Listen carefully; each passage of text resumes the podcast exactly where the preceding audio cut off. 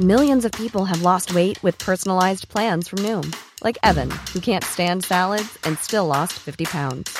Salads, generally, for most people, are the easy button, right? For me, that wasn't an option. I never really was a salad guy. That's just not who I am. But Noom worked for me. Get your personalized plan today at Noom.com. Real Noom user compensated to provide their story. In four weeks, the typical Noom user can expect to lose one to two pounds per week. Individual results may vary.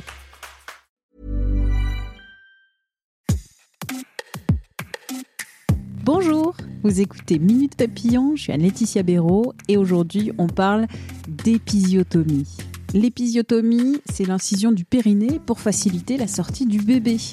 Elle a longtemps été estimée nécessaire lors d'un premier accouchement. La technique serait aujourd'hui pratiquée dans 20 à 30% des accouchements en France. C'est un geste médical technique. Elle est pratiquée dans des situations particulières, notamment quand la sortie du bébé risque de provoquer des déchirures spontanées vaginales, voire anales. Dans cet épisode, écoutez Bruno Deval, professeur de gynécologie obstétrique, à propos de l'épisiotomie, de ses avantages, de ses inconvénients, ainsi que de l'intérêt ou non de la césarienne. Bruno Deval est l'auteur notamment de Le périnée féminin aux éditions du Rocher. Bonjour professeur, tout d'abord, qu'est-ce que le périnée? Alors le périnée féminin, c'est un ensemble tissulaire qui se situe entre les jambes et qui permet le soutien des éléments pelviens. Et le pelvis, c'est la vessie en avant, l'utérus au milieu et le rectum en arrière. La vessie, c'est l'organe qui permet de faire pipi, mais c'est l'élément de continence également, par le conduit qui va de la à l'extérieur, c'est-à-dire l'urètre. L'utérus, c'est l'élément qui permet d'être enceinte, mais parfois qui tombe, ou parfois qui est malade, parce qu'il saigne, parce qu'il fait mal. Il y a aussi le vagin, avec le tiers inférieur, le tiers moyen et le tiers supérieur. Tout ça est maintenu par le périnée antérieur. Et puis sur le périnée postérieur, vous avez le canal anal avec son sphincter externe et son sphincter interne et le rectum. Tout ça, c'est le périnée. Le périnée, ça maintient, c'est le plancher de la maison. C'est assez imagé. C'est le plancher de la maison. Le périnée superficiel, c'est les organes génitaux. C'est-à-dire, c'est les grandes lèvres, les petites lèvres, le clitoris, l'urètre et le tiers inférieur du vagin dans votre livre, vous avez un chapitre, un sous-chapitre. L'épisiotomie est-elle forcément nécessaire? L'épisiotomie, c'est le fait de couper le périnée superficiel pour élargir la surface d'expulsion du bébé lors de l'accouchement.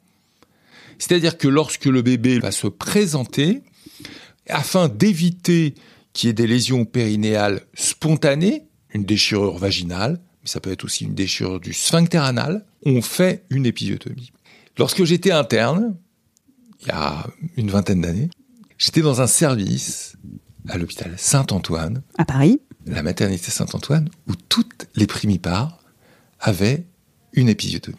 Alors les toutes les femmes qui accouchaient pour la première fois avaient obligatoirement une épisiotomie.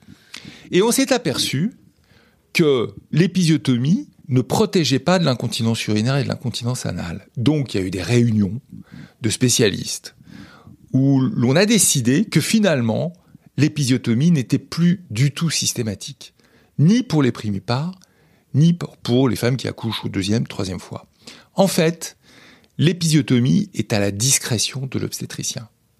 C'est-à-dire que l'épisiotomie doit être faite avec l'accord de la patiente, si la femme refuse, on n'a pas le droit de le faire. Parce que c'est pas une mutilation.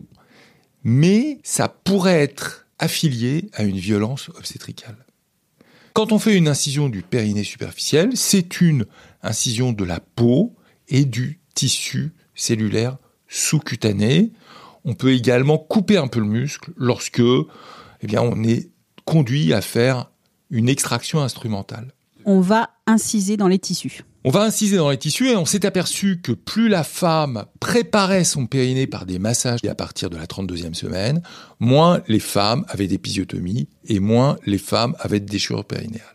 Le problème de l'épisiotomie, c'est qu'elle ne prévient pas l'incontinence urinaire du postpartum, elle ne prévient pas l'incontinence anale du postpartum, et surtout elle fait mal. Elle peut se compliquer, soit de disunion, soit d'hématome, soit d'infection. Et les femmes, parfois, se plaignent après d'avoir des brides au niveau du vagin et des rapports sexuels qui sont altérés. Du simple fait d'avoir eu une épisiotomie. Et puis, parfois, l'épisiotomie se passe bien et les suites opératoires sont bonnes. Il faut savoir qu'une épisiotomie est faite en règle générale par un médecin et réparée par un médecin, pas par une sage-femme. Le point du mari, c'est une légende urbaine ou pas? Le point du mari. Oui, vous avez jamais entendu parler de ça? Ah si, c'est pas possible. De resserrer plus, ah de resserrer ah oui, oui, oui, oui, oui. Ah oui, le point du refermer. Mari. Il faut, quand on fait une épisiotomie, restituer l'anatomie du périnée.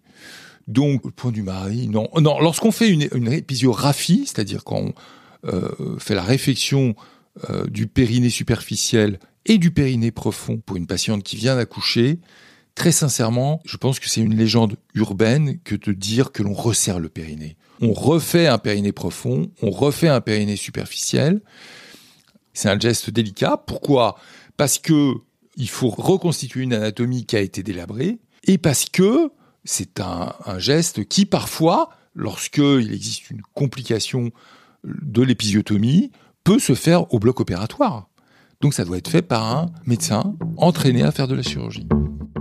Par peur de l'épisiotomie ou pour de nombreuses autres raisons, des femmes préfèrent demander une césarienne. Ouais. Ça s'appelle la césarienne de convenance. Les chiffres évoluent. Le taux de césarienne, il est euh, supérieur à 30%. Aujourd'hui. Aujourd'hui. Après, ça dépend. Ça dépend des maternités. Là encore, quand j'étais interne il y a très peu de temps, il y avait des maternités où le taux de césarienne était inférieur à 5%. Et puis il y avait des maternités où le taux de césarienne était supérieur à 30%. Maintenant, effectivement, pour protéger les périnées des patientes, certaines disent, moi je préfère avoir une césarienne. Pourquoi pas? Mais. Mais au bout de trois césariennes, le taux d'incontinence est identique au taux d'incontinence après accouchement de voix basse à mon sens, tout ça doit être discuté avec l'obstétricien. Il doit avoir un lien de confiance. Donc, si l'obstétricien dit, écoutez madame, il vaut mieux vous accoucher par les voies naturelles, faites-lui confiance. Il y a un domaine qui est discuté. C'est le domaine où il y a eu un accident périnéal antérieurement et les patientes disent est-ce que je peux encore accoucher par les voies naturelles? L'accident périnéal, c'est la déchirure, c'est la déchirure avec lésion sphinctérienne, anale, avec une incontinence anale. 10% de la population a une incontinence anale. Donc, lorsqu'une patiente a eu une lésion périnéale avec un sphincter, eh ben sachez, certains médecins sont pour l'accouchement en voix basse, certains médecins sont contre l'accouchement en voix basse. À mon sens, lorsque un périnée a été endommagé, il faut le laisser tranquille. Il faut demander une césarienne. Et il faut accéder à la césarienne, c'est-à-dire l'accouchement en voie haute. La césarienne, rappelons-le, c'est une opération, donc il y a toujours des risques dans une opération. Oui, bien sûr, bien sûr, bien sûr. Il faut aller euh, voir euh, des médecins, obstétriciens, euh, ayant une bonne formation. voilà, faut se renseigner. Tout se sait maintenant, non? Tout se sait et tout s'explique. c'est le nom du podcast. Merci d'avoir écouté cet épisode de Minute Papillon, un podcast d'Anne-Laetitia Béraud pour 20 minutes.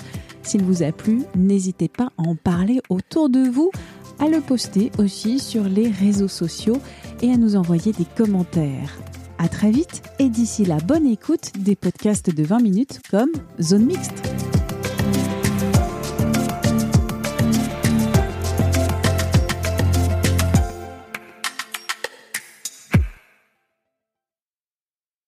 On ne va pas se quitter comme ça. Vous avez aimé cet épisode? Sportif, généraliste, sexo ou scientifique, varié mais toujours bien informé. Découvrez les autres podcasts de la rédaction 20 minutes sur votre application d'écoute préférée ou directement sur podcast au pluriel.20minutes.fr. Et merci de nous avoir écoutés.